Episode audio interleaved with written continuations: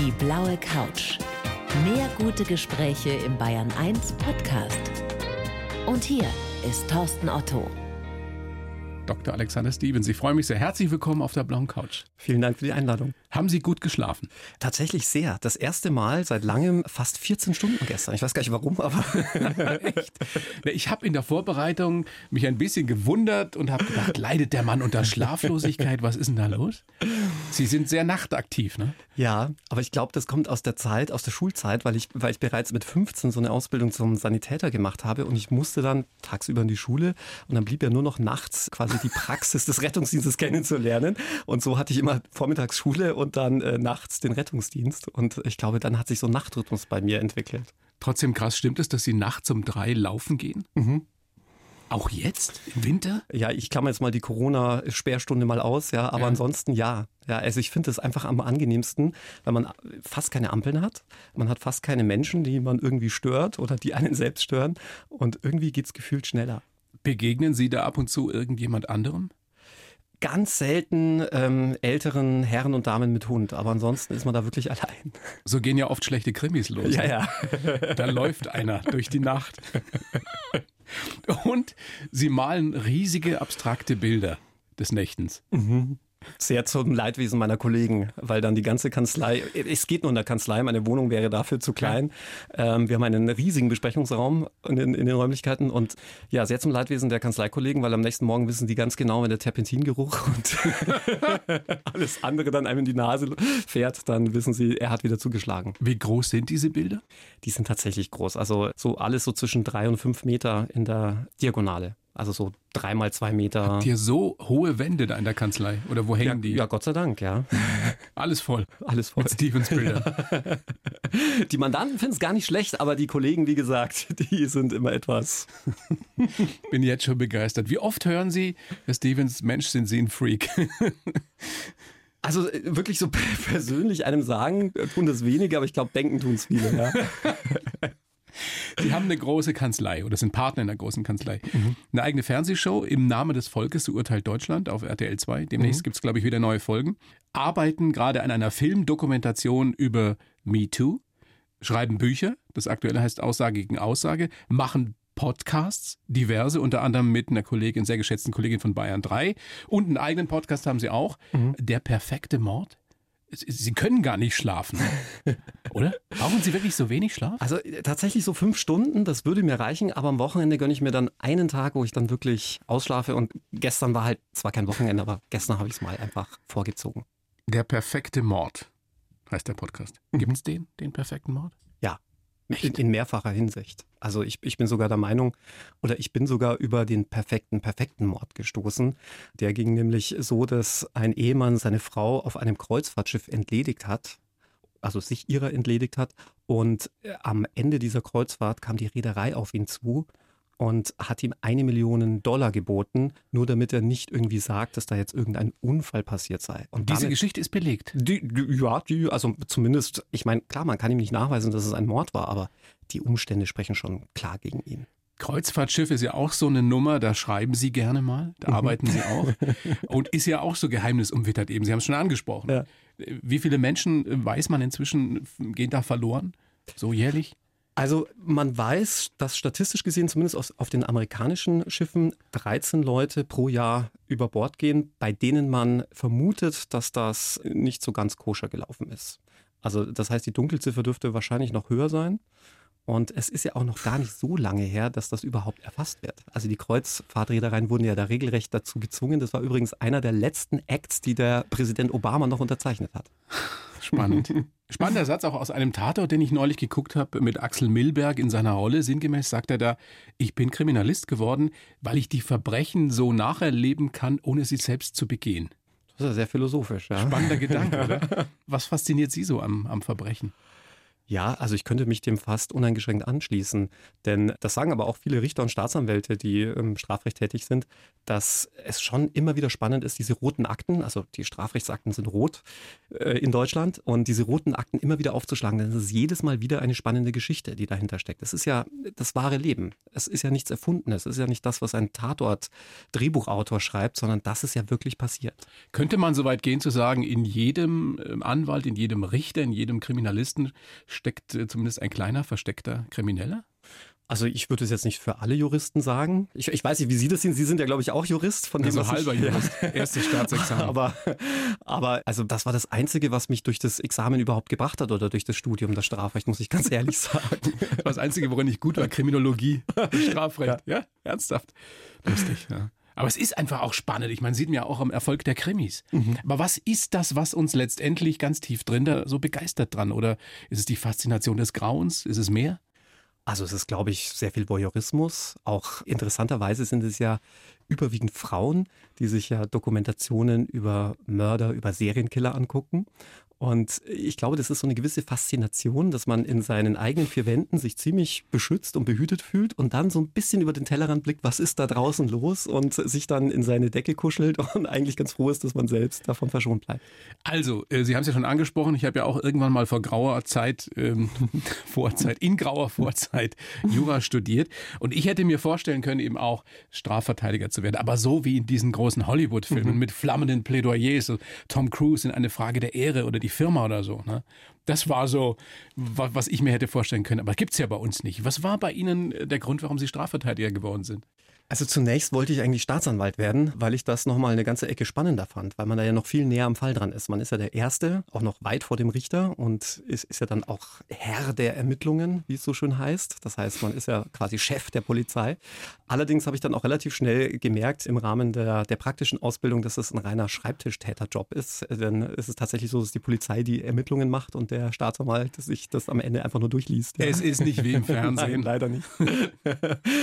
und ähm, ähm, ja, ich muss ganz ehrlich sagen, ich fand von allen Möglichkeiten, die das Jurastudium bietet, man ist ja nicht festgelegt, unbedingt Anwalt zu werden, aber ähm, fand ich das Strafrecht, wie gesagt, am spannendsten. Das sind die harten Geschichten des Lebens und ich meine auch, wenn man sich da wirklich reinhängt und, und sich nur und ausschließlich auf das Strafrecht konzentriert, kann man auch wirklich was erreichen.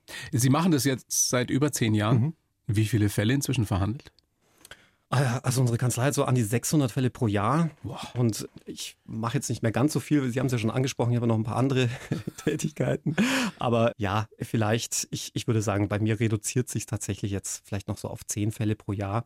Also relativ wenig im Vergleich zu den anderen. Aber dafür sind die dann schon recht umfangreich, die Fälle. Wie oft haben Sie Menschen erlebt, bei denen Sie wirklich gedacht haben, der ist böse?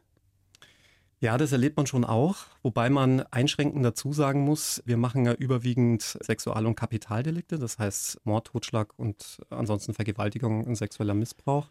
Und da hat man es mit einem ganz anderen Tätertyp zu tun. Das ist ja nicht so wie der Steuersünder oder der kleine Dieb oder der Betrüger, sondern das sind schon andere Kaliber, schon vom Vorwurf. Denn diese Leute stehen mit dieser Tat sittlich und moralisch, zumindest gesellschaftlich, schon mal auf tiefster Stufe. Das heißt, ein Geständnis werden sie in der Regel von diesem Täterkreis nicht bekommen. Und deswegen sind Sie als Anwalt meistens genauso schlau wie der Staatsanwalt und der Richter auch. Denn es ist nicht so wie im Film, dass Ihnen der, der Verbrecher oder der Täter dann sagt, so mit dem Augenzwinkern, ja, ich war's, aber du haust mich jetzt hier raus. Das passiert gar nicht. Ganz selten. Wirklich ganz, ganz selten. Und wenn dann eigentlich erst, nachdem man selbst die Akte studiert hat, relativ neutral gelesen hat und dann einfach auch das offene Gespräch mit dem Mandanten sucht und ihm sagt, hör mal, also da kommen wir nicht weiter. Also mit einer konfliktären Verteidigung wird, es, wird das Strafmaß nur noch höher. Wollen Sie das überhaupt wissen, ob einer schuldig ist oder nicht? Also ich glaube, rein persönlich würde es einen schon manchmal interessieren. Besser verteidigen lässt es sich tatsächlich, wenn man es nicht weiß. Wenn Sie so jemand gegenüber sitzen, der beschuldigt wird, dass er eine Sexualstraftat begangen hat, eine Vergewaltigung. Wir glauben ja immer, man sieht es den Leuten an der Nase an, was mhm. natürlich im richtigen Leben nicht so ist. Aber haben Sie manchmal so ein Bauchgefühl und darf das in irgendeiner Weise eine Rolle spielen bei einer Verteidigung? Also bei also den gruselt einen da manchmal? Mm, ja, aber man härtet natürlich ein Stück weit ab muss man auch ehrlicherweise sagen. Ich glaube, die Geschichten, die man vielleicht so ganz zu Beginn erlebt hat und einen dann wirklich belastet haben und man auch mit nach Hause genommen hat, das hat man jetzt selten. Ich würde nicht sagen, dass es gar nicht der Fall ist. Es gibt schon noch Fälle, die auch Jahre zurückliegen, an die man noch denkt. Aber ähm, andererseits äh, wie Sie richtig sagen, man sieht es den Leuten nicht an. Man, also oftmals beschwingt mich so das Gefühl, ja, vielleicht liegt die Wahrheit auch irgendwo in der Mitte. Das ist ja sehr, sehr diffizil im Sexualstrafrecht. Gerade wenn es auch um äh, sexuellen Missbrauch oder Vergewaltigungen geht. Oft ist es so, in der Verhandlung steht dann Aussage gegen Aussage. Ja, also dann, ex ja. ja. extrem schwierig. Und äh, was mich tatsächlich sehr wundert und zugleich auch stört, Deutschland ist eines der ganz wenigen Länder, bei denen man tatsächlich als Richter bei einer reinen Aussage gegen Aussagesituation, das bedeutet, man hat nur die Aussage des Opfers, des mutmaßlichen Opfers und die Aussage des Täters, des mutmaßlichen Täters. Und man kann tatsächlich als Richter nur auf Grundlage dieser Aussage gegen Aussagesituation entscheiden. Das wäre im angloamerikanischen Raum zum Beispiel undenkbar. Wie oft würden Sie sagen, ich meine, das ist eine Erfahrungsgeschichte, aber natürlich gibt es da keine, keine aussagekräftigen Daten, werden ungerechte Urteile gefällt, gerade im Sexualstrafrecht? Ich glaube tatsächlich sehr häufig, denn ähm, das Problem im Sexualstrafrecht ist, dass man sich in einem extremen Graubereich befindet. Äh, mittlerweile haben wir ja diese Nein heißt Nein-Regelung, was Vergewaltigung zum Beispiel angeht. Und da sieht das Gesetz jetzt vor, dass man gegen den erkennbar entgegenstehenden Willen gehandelt haben muss. Nur was ein erkennbar entgegenstehender Wille ist, das wird nicht definiert. Das heißt, man müsste sich also in den Täter hineinversetzen. Wie hat der denn die Situation erlebt? Das macht aber keiner, das kann auch keiner. Das heißt, der Richter wird immer aus seiner Sphäre urteilen und vielleicht ist er auch deutlich intellektueller, intelligenter, mag auch kleinste Nuancen an Gefühlsregungen anders zu interpretieren als vielleicht der alkoholisierte 20-Jährige, der äh, nach dem Disco-Besuch, wo man mit Rumknutschen angefangen hat und dann vielleicht noch im Hotelzimmer gelandet hat, plötzlich verkennt, dass sein Gegenüber nicht mehr möchte. Was für ein komplexes Thema, gerade eben dieses Thema Vergewaltigungen, wo man ja auf der einen Seite immer noch das Gefühl hat und auch immer wieder hört, dass Frauen sich nicht trauen, das zur Anzeige zu bringen, dass sie bei der Polizei dann vielleicht auch nicht unbedingt so behandelt werden, wie es sein müsste, dass es da eine Menge Vorurteile gibt. Auf der anderen Seite der, der mutmaßliche Täter, wo die Aussage gegen Aussage steht. Ja. Wie würden Sie das regeln oder wie könnte man das besser machen? Es ist sehr, sehr schwierig. Also ich vertrete ja beide Seiten gleichermaßen, sowohl Opfer als auch Täter. Deswegen hat man da vielleicht nochmal eine, eine andere Sichtweise. Ich bin aber trotzdem der Meinung, dass es sehr schwierig ist, wenn wirklich lediglich Aussage gegen Aussage steht, man keinerlei Sachbeweise hat, also sprich DNA-Spuren, Spermaspuren, Epithelzellen und, und ähnliches, die das Gegenteil nahelegen. Ich glaube, ein gutes Beispiel ist der Kachelmann-Fall. Da, jeder hat von dem Fall gehört und fast mit, wirklich fast jeder, mit dem ich darüber spreche, sagt, ja, also da war doch irgendwas dran. Ja, also mhm. wirklich als Jeder hat eine Meinung dazu, ja, genau, jeder die Fakten nicht kennt. Oder keiner von uns kennt die Fakten. Ja. Aber jeder hat irgendwie so den Eindruck, dass da schon irgendwas dran war. Und der, der Kachelmann eher so in diese schuldige Ecke gestellt wird.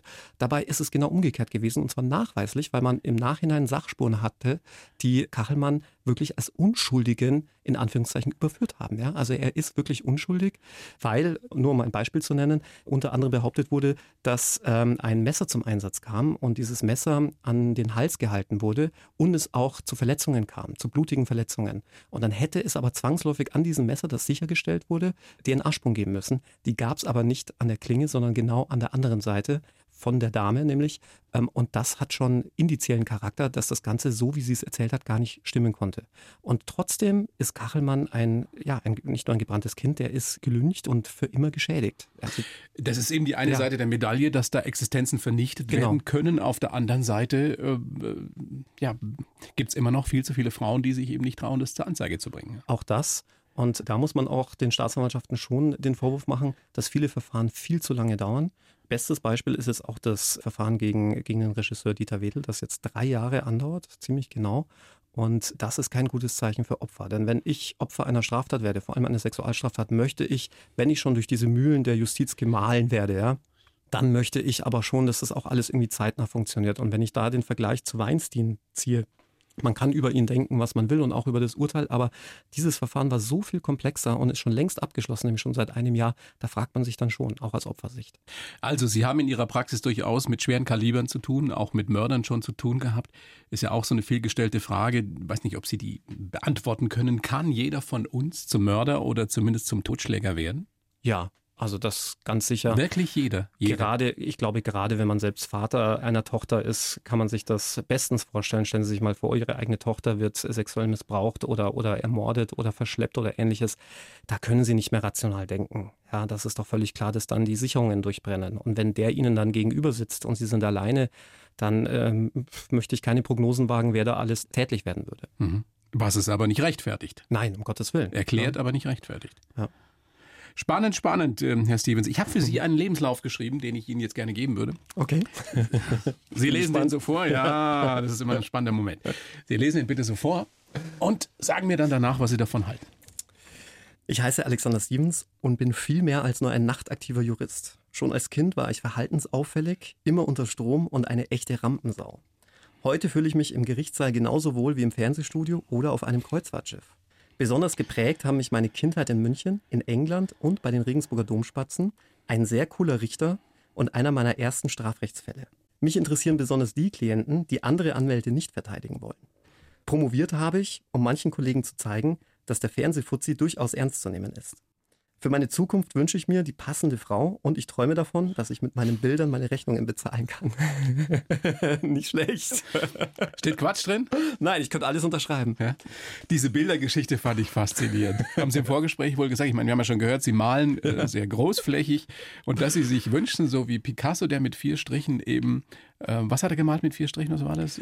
Also zumindest war er zu Lebzeiten ja schon so berühmt, dass er sehr bekannt war. Und er hat tatsächlich seine ganze Familie und Freunde immer wieder groß zum Essen eingeladen in Sternelokals. Und als es dann ums Zahlen ging und die Rechnung kam, hat er lediglich so einen Vogel auf die Tischdecke gemalt und ist gegangen. Ja. Sehr gut. Das ist ein Ziel. Ja, ja? Das wär's, ja.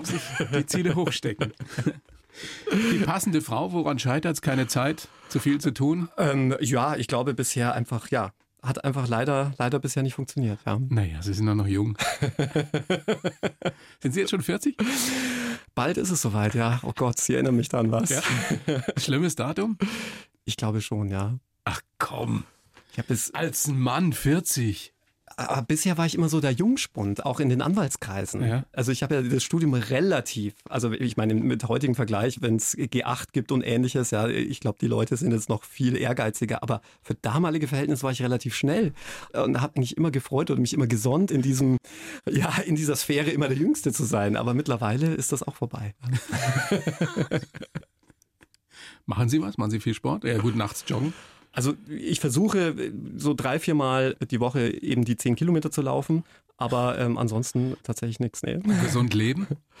Ach, überhaupt nicht. Ich liebe Schokolade. Ich liebe Säfte, vor allem Multivitaminsaft. Und äh, mich das ist alles andere als gesund, glaube ich. Ja. Wollen wir mal vorne anfangen, mal so äh, ja. gucken, wie sie so geworden sind, wie sie heute sind. Alexander Stevens, geboren am 20.04.81 in München sehr zum Unmut ihrer Mutter mhm. damals. Also nicht, dass sie geboren wurden, aber dass sie an diesem Tag geboren ja. wurden. Ja, Hitlers Geburtstag wissen, glaube ich, viele.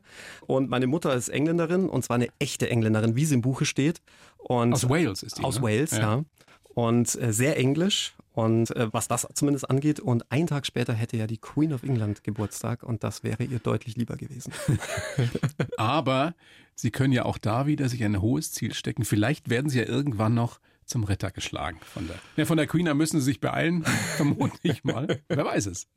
Ja, vielleicht sind die Nachfolger etwas, wobei äh, die, die Queen ja, glaube ich, die meisten Leute zum Ritter geschlagen hat in der ganzen ja. Ära und Dynastie. Ja.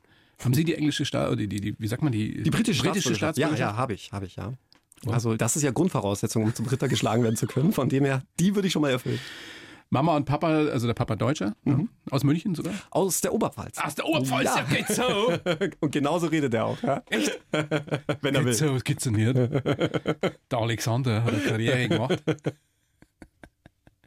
Großartig, natürlich. Also, hätte ich mir fast denken können, dass jemand wie Sie Oberpfälzer Wurzeln hat. Ja, wirklich? Nein. Der Oberpfälzer an sich ist ja nicht bekannt dafür, dass er so viel redet und so gerne redet. Also, wenn man sowas verallgemeinern kann. Der ist ja eher nicht einsilbig, aber eher ein, ein, ein ruhiger Zeitgenosse. Also ich bin schon froh, dass ich ihn verstehe. Ja. ja. Da gehört auch schon viel dazu. Und ich weiß ja nicht, haben die sich getrennt später oder haben die überhaupt zusammen? Ach, re relativ früh schon. Hm. Also als ich eins war, wie, wie, ich finde, ganz nachvollziehbar. Die beiden passen wirklich nicht zusammen, aber. naja, als Kind ist das ja nicht so lustig, oder? Ich fand es gar nicht schlimm, muss ich ganz ehrlich sagen, denn man hat zweimal Weihnachten. Vor allem dadurch, dass meine Mutter Engländerin ist, feiert man ja dann auch am 25. Das war tatsächlich als Kind ein großer Vorteil. Zweimal Geschenke gekriegt. Ja, und gefühlt kriegt man auch mehr Geschenke. Und ich fand es überhaupt nicht schlimm, alle zwei Wochen beim Vater zu sein. Und ich habe auch das Gefühl, dass Väter dann besonders engagiert sind und sich dann Na auch klar, Zeit weil sie ein nehmen. schlechtes Gewissen haben. Ja. Logisch. Aber ich glaube, manch ein berufstätiger Vater würde gar nicht so viel mit seinem Sohn unternehmen können, wie jemand, der sich dann wirklich dieses Wochenende frei hält. Das heißt, Sie sind zum Teil in Bayern aufgewachsen und zum Teil in in Wales oder in äh, England? Nee, nicht in Wales, weil meine Großeltern dann nach Ramsgate gezogen sind. Das ist in der Nähe von Dover, zwischen Canterbury und Dover. Mhm. Und da war dann quasi der Hotspot. Da sind dann auch meine Cousins und Cousinen. Und das war auch immer schön. Also alle Ferien, jede Ferien in England gewesen. Und das ist eine schöne Zeit, an die ich mich gern zurückerinnere. Und auch zweisprachig aufgewachsen? Mhm. Toll. Das ist toll, oder? Das ist ein unschätzbarer Vorteil. Es ist ein unschätzbarer Vorteil. Der einzige Nachteil, muss ich ganz ehrlich sagen, ist, dass dadurch, dass ich natürlich so viel mit Sprache zu tun habe, mit der deutschen Sprache, dass sich mittlerweile so eine gewisse harte Diktion in das Englisch eingeschlichen hat, sodass sie mich jetzt alle für einen Schweizer halten. Dort, ja. ja? ja. Wahrscheinlich bräuchte ein paar Monate, dann wird sich wieder akklimatisieren. Warum haben Sie im Vorgespräch gesagt, ich war als Kind verhaltensauffällig? Ja, ich war das einfach. Also ganz ehrlich, im Nachhinein hätte ich mich gehasst als Kind. Echt? Ja. Weil sie so, so ein Klugscheißer waren, oder? Gar nicht, gar nicht, sondern einfach äh, total aufgedreht. Wirklich, ich glaube, klassisches ADHS-Syndrom. Damals gab es das aber nicht oder wurde nicht diagnostiziert, aber schon verhaltensauffällig, ja. Mhm. Und auch sehr musikalisch? Das ja. Was ja. dazu geführt hat, dass sie früh auf die Bühne gedrängt haben. Ja, also meine Mutter hält mir das heute noch vor, aber, aber in einem schönen Kontext. Sie war da ganz stolz. Ich finde das mega peinlich. Hier in München, in einem Schwabinger Biergarten, wo es eine schöne Bühne gibt, äh, bin ich dann einfach wirklich vor, ich weiß, gefühlt hunderten Gästen, ich weiß nicht, wie viel es dann tatsächlich waren, einfach auf die Bühne und habe dann im Alter von vier Jahren Fuchs, du hast die Gans gestohlen gesungen. Das finde ich schon schlimm genug. Aber danach bin ich mit einem Hut rumgegangen und habe noch Geld eingesammelt, ja, für diese schlechte Darbietung. Und das war Ihre also, Idee? Ja, da waren meine Hat Eltern. Keiner dazu gezwungen? meine Mutter hat ein ganz gutes Auskommen, also daran scheitert es nicht. Ja. naja, aber dieses Rampensau-Gehen ist ja dann durchaus von Vorteil für die heutige Karriere. So beim Fernsehen und ja, wahrscheinlich schon. Ich glaube, ich hätte mich wahrscheinlich nicht getraut, mich beim Fernsehen zu bewerben. Da gehört ja auch, glaube ich, einiges dazu, diesen Schritt zu gehen und vermutlich auch manch anderes nicht gemacht, ja. Diese Musikalität hat ja dazu geführt, dass Sie erst im Tölzer Knabenchor waren mhm. und dann ab der fünften Klasse waren Sie bei den Regensburger Domspatzen da auch im Internat und das war eine sehr schwierige, sehr prägende, besondere Zeit für Sie, weil, weil Sie da wohl einen Pfarrer hatten, der, der Jungs gequält hat. Ja, das war tatsächlich noch die Vorschule der Regensburger Domspatzen in Pielenhofen. Ich bin schon zur, in der Grundschule in der vierten Klasse dorthin und habe quasi noch seine letzte Ära miterlebt. Das waren so die letzten zehn Monate seiner Zeit und der war berühmt berüchtigt dafür. Und mir war das aber klar, ähm, als Kind aus der Stadt war das alles unvorstellbar. Und äh, man war da ja richtig abgeschottet. Dieses Pielenhofen besteht nur aus diesem Kloster. Es gibt eigentlich sonst nichts anderes. Und dann kommt erstmal lange nichts. Und äh, dieser Mann war wirklich ein Sadist, der war richtig grausam. Es fing eigentlich damit an, dass man dafür bestraft wurde, wenn man nachts, nachdem Silenzium war, also ein absolutes Stillschweigen ab 9 Uhr Nachtruhe, dann noch irgendwie mit seinem Bettnachbarn oder Zimmernachbarn gesprochen hat, dann musste man erstmal im Waschraum stehen und das aber nicht irgendwie 10 Minuten oder 20 Minuten, sondern das ging stundenweise. Und die nächste Sequenz war dann, wenn man wieder erwischt worden ist, dass man dann eine Ohrfeige kassiert hat. Und der hat das aber auch sehr perfide gemacht. Man musste sich dann in einer Reihe aufstellen. Es waren ja meistens mehrere, es gab ja einen Gesprächspartner, mindestens einen. Und dann hat er einen das Kinn angehoben und hat so dermaßen durchgezogen. Und wir waren ja alle so kleine neun- bis zehnjährige Jungs, ja. Und äh, der, nächste, der nächste Schritt war dann äh, mit der glimmenden Zigarette oder mit dem Schlüsselbund. Und er ist dann, es tut mir leid, wenn ich das so sage, Gott sei Dank gestorben während dieser Zeit. Wie haben Sie das in Erinnerung als, als 19-jähriger Steppke, wenn man sowas erlebt? Also wie verarbeitet man das? Haben Sie, haben Sie gedacht, das ist halt so? Ja, also die spielen. Habt ihr euch versucht zu wehren? Habt ihr das irgendjemand gesagt? Gar nicht, denn die spielen tatsächlich, und deswegen kann ich das auch ganz gut nachvollziehen, wenn man Kinder vertritt als Opfer. Die spielen da, diese erwachsenen Täter, die spielen da tatsächlich mit den Ängsten der Kinder, die natürlich Angst haben, das den Eltern zu sagen, weil sie ja glauben, sie haben was Schlechtes gemacht und dann kriegen sie quasi nochmal Ärger von den Eltern. Das dachte ich nämlich auch. Also die werden manipuliert, dieses schlechte natürlich, Gewissen. Ja. ja. Wenn man das dann der, der eigenen Mutter erzählt, dann sagt sie, ja, was hast du denn wieder angestellt? Ja, du kriegst nochmal Hausarrest oder so. Ja, das denkt man dann krasse Zeit. Ja. Ich habe das gerade gemerkt, als Sie davon erzählen, da wird Ihre Stimme nochmal wieder ein bisschen anders. Ne? Das ist ja. immer noch was, was in Ihnen. Ja, definitiv. Ja. Also ich, ich habe dann auch versucht, das Ganze aufzuarbeiten. 2008, als dieser ganze Skandal aufkam, habe ich mir gedacht, eigentlich müsste man da posthum was machen und hatte dann an den Papst appelliert, den ich ja tatsächlich, also Papst Ratzinger äh, persönlich kenne, gebeten, dass posthum diesem Pater Meyer sein päpstlicher Titel aberkannt wird. Er war nämlich Prälat Das ist ein päpstlicher Titel, der vom Papst verliehen wird. Und ich war der Meinung, er dürfte eigentlich sowas nicht führen. Ich meine, egal, ob man jetzt Katholik ist oder wie auch immer man glauben mag, aber ich finde, so ein Ehrentitel sollte so jemand posthum nicht tragen dürfen. Aber das wurde abgelehnt. Von äh, Ratzinger persönlich? Ja, ich weiß nicht, ob Ratzinger persönlich überhaupt dann entschieden hat. Man muss ja den Dienstweg einhalten und der Dienstweg läuft über den Bischof. Aber kam nie wieder eine Reaktion. Ist das auch ein Grund, diese Geschichte damals, diese Erfahrungen, diese Ungerechtigkeiten, warum Sie Jura studiert haben? Weil Sie gedacht haben, ich kann da was besser machen, ich kann für Gerechtigkeit sorgen? Also ich war schon immer ein Gerechtigkeitsfanatiker. Also ich kann überhaupt nicht damit leben, wenn Unrecht passiert und geschieht. Umgekehrt, ja, da kommt wieder der Lausbuck durch, kann ich schon damit leben, wenn einer mit einem lauen Auge davon kommt. Ja? Mhm. Und vielleicht auch mal man fünf gerade sein lassen kann. Ich glaube, das war vor allem prägend. Ich habe das sehr verdrängt und es ist jetzt auch nicht so, dass mich das jetzt im Nachhinein groß belasten würde. Ich meine, ich glaube, es gibt äh, durchaus Schlimmeres, was einem erleben und widerfahren kann. Und äh, deswegen möchte ich mich da jetzt gar nicht so in den Vordergrund drängen, weil es in Anführungszeichen ja nur körperliche Züchtigungen waren. Ich glaube, da haben also sexuellen Missbrauch haben Sie nicht erlebt. Habe ich nicht erlebt. Auch nicht gesehen, dass es das da gibt. Auch nicht wirklich gesehen. Nein, was man schon sagen kann, ist, dass alle diese reinen Knabenchöre und aber auch reine Fußballvereine immer ein gewisser Magnet für Pädophile sind. Ist ja klar, weil da sind halt nur Jungs und da ist das. Ist, ist das erfahrungswert oder ist das belegt? Gibt es da Untersuchungen drüber?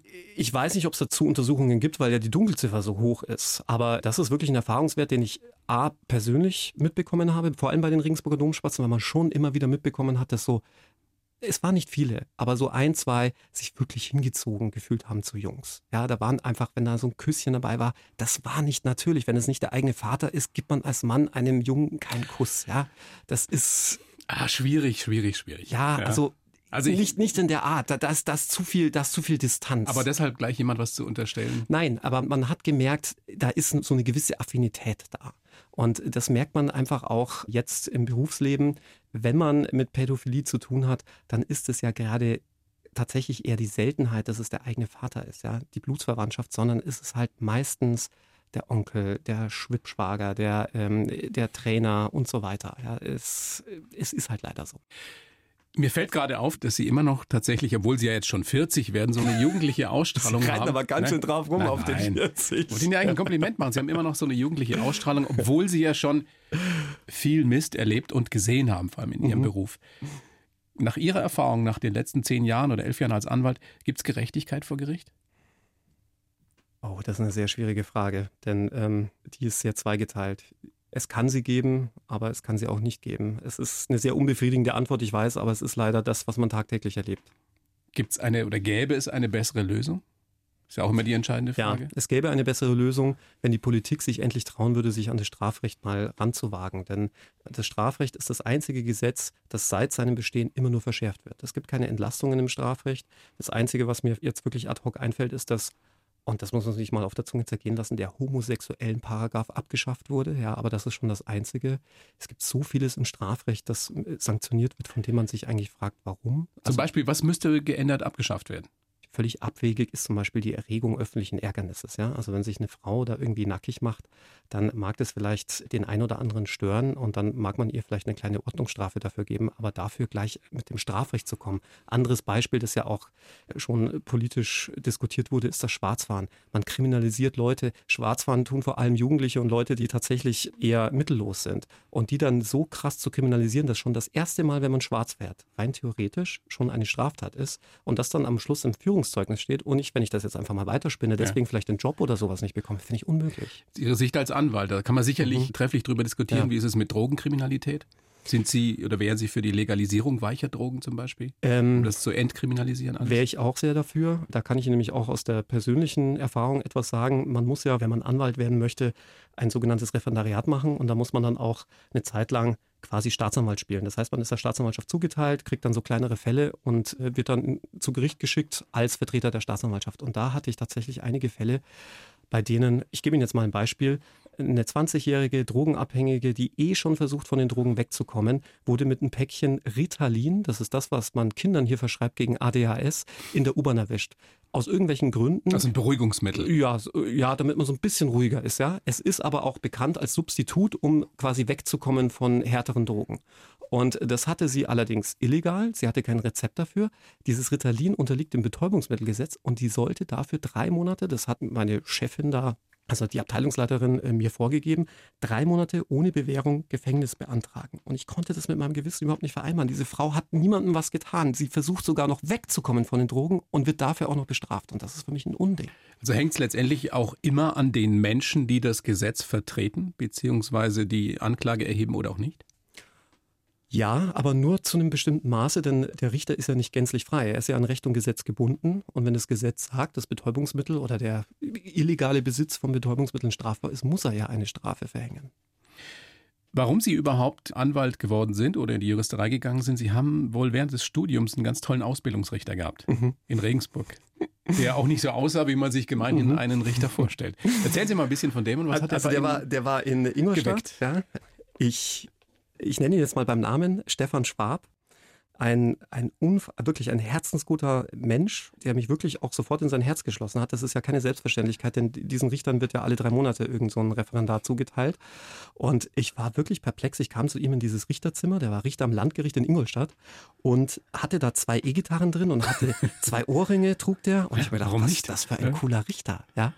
Und ich fand es einfach toll, dass er einerseits wirklich ein sehr guter Jurist war, aber nicht so borniert. Viele Juristen, ich weiß nicht, ob Sie das vielleicht auch im Studium erlebt haben, aber die, die haben nichts anderes. Es gibt für sie nur Jura. Und deswegen finde ich es so toll, wie Leute wie Sie und ich einfach auch noch, noch ein paar andere Baustellen haben und vielleicht auch das Hobby zum Beruf machen. Und er war auch so einer. Und das hat mich so fasziniert und ich habe mir gedacht, naja, ein cooler Job ist das auch. Also gerade da am Landgericht Ingolstadt, dafür werde ich jetzt wahrscheinlich viele Häme und Schimpfe bekommen vom Justizminister, aber in Ingolstadt gab es tatsächlich nicht so viel zu tun. Der kam irgendwann um, der kam irgendwann ist ja auch lange her her. ja, das ist ja lange her. Hat sich doch viel getan in Ingolstadt. Auf jeden Fall kam dieser besagte Richter irgendwann mal um 10 Uhr. Ich habe ihn eigentlich nie angetroffen. Ja. Um 10 Uhr. Äh, dann gab es irgend so ein Kaffeekränzchen. Wie gesagt, er war wirklich ein exzellenter Jurist. Und ich glaube, so um 14, 15 Uhr ging es dann auch schon wieder nach Hause und ich habe gedacht, das ist ja super. Also da war das eine Strafkammer? Nein, war, war eine Zivilkammer, ähm, Arzthaftungssachen. Da ging es dann so um Brustimplantate und so, die irgendwie schrecklich schief gelaufen sind. Da gibt es nicht so viel in Ingolstadt, oder? Da zumindest no, also damals nicht. Ja.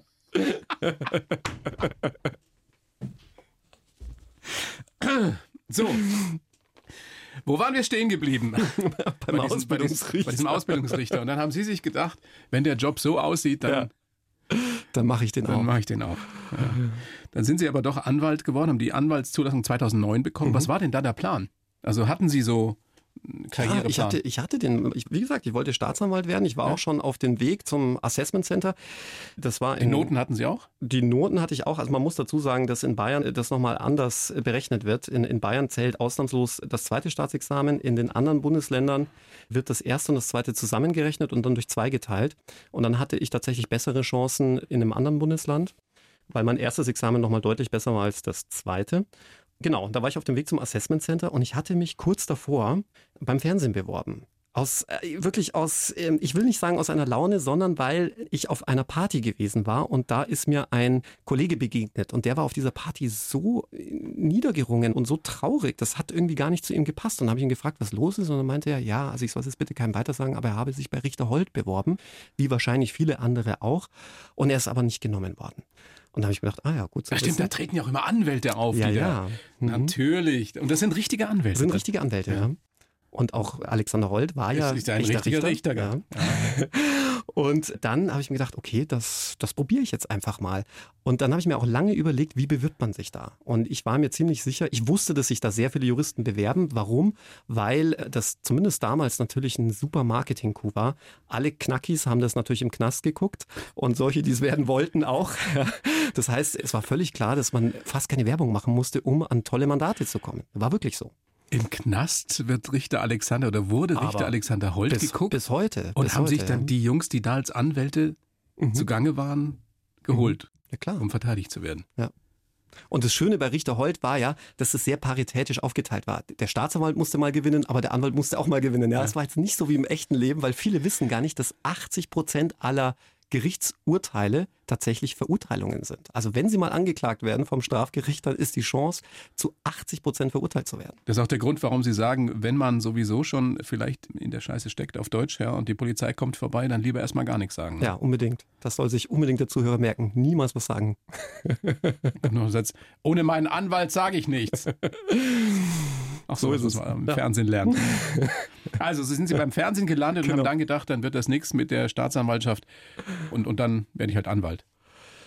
Jein, also ich war erstmal tatsächlich ein Jahr lang, habe ich da ähm, die Zeit ins Land ziehen lassen bei Richter Holten. Das war, das war mega. Ich habe einen Haufen Geld dafür bekommen, dass ich gerade mal zwei Tage im Monat arbeiten musste, denn man hat sechs Folgen an zwei Tagen gedreht. Die restliche Zeit hatte ich frei.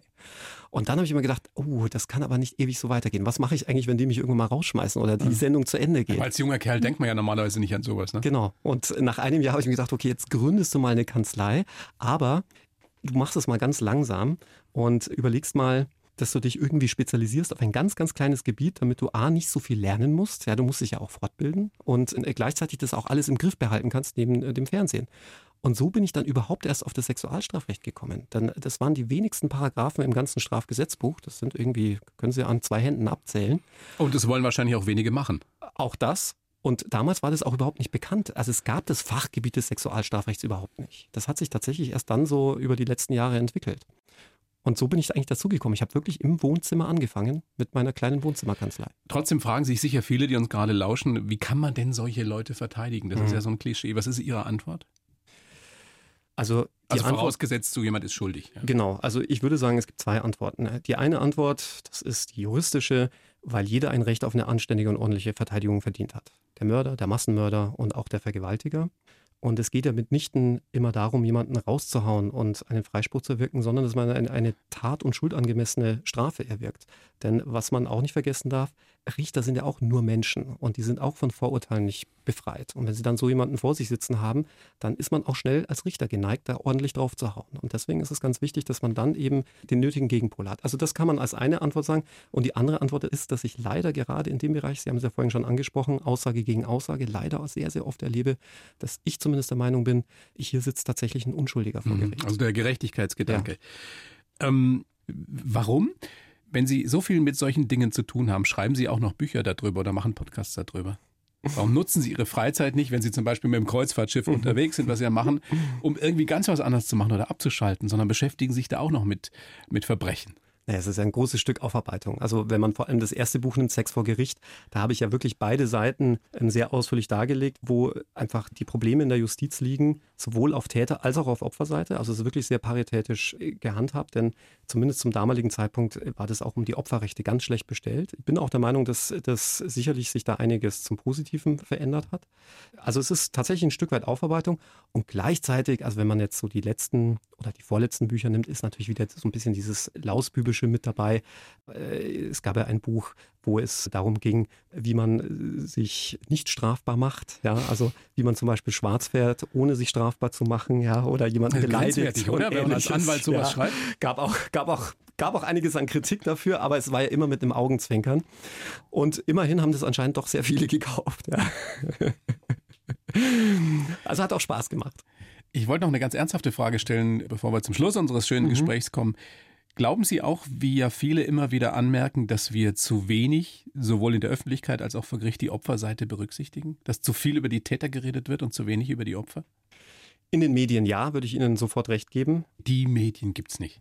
Die Medien gibt es nicht. Also dann sage ich jetzt einfach mal. Wir sind ja alle so unterschiedlich. Das sind alle unterschiedlich, ja, da, da haben Sie recht. Gibt's also gute und schlechte, wie, wie im Anwaltsberuf übrigens auch. Äh, absolut. Dann nehmen wir mal die Boulevardmedien. Ja, da ist es sicher so, dass eigentlich der Täter im absoluten Fokus und Mittelpunkt steht. Ja, ist aber auch irgendwo nachvollziehbar, denn das wollen die Leute wissen. Was hat er genau gemacht? Was ist es für ein Typ? Da kommt wieder genau das durch, was wir zum Anfang unseres Voyeurismus, Gesprächs genau, besprochen die Faszination haben, ja. des Grauens. Und aber rein juristisch gesehen hat sich total verkehrt. Äh, mittlerweile steht das Opfer dermaßen im Mittelpunkt, dass es eigentlich schon echt gefährlich ist. Nehmen Sie jetzt einfach als Beispiel den NSU-Prozess.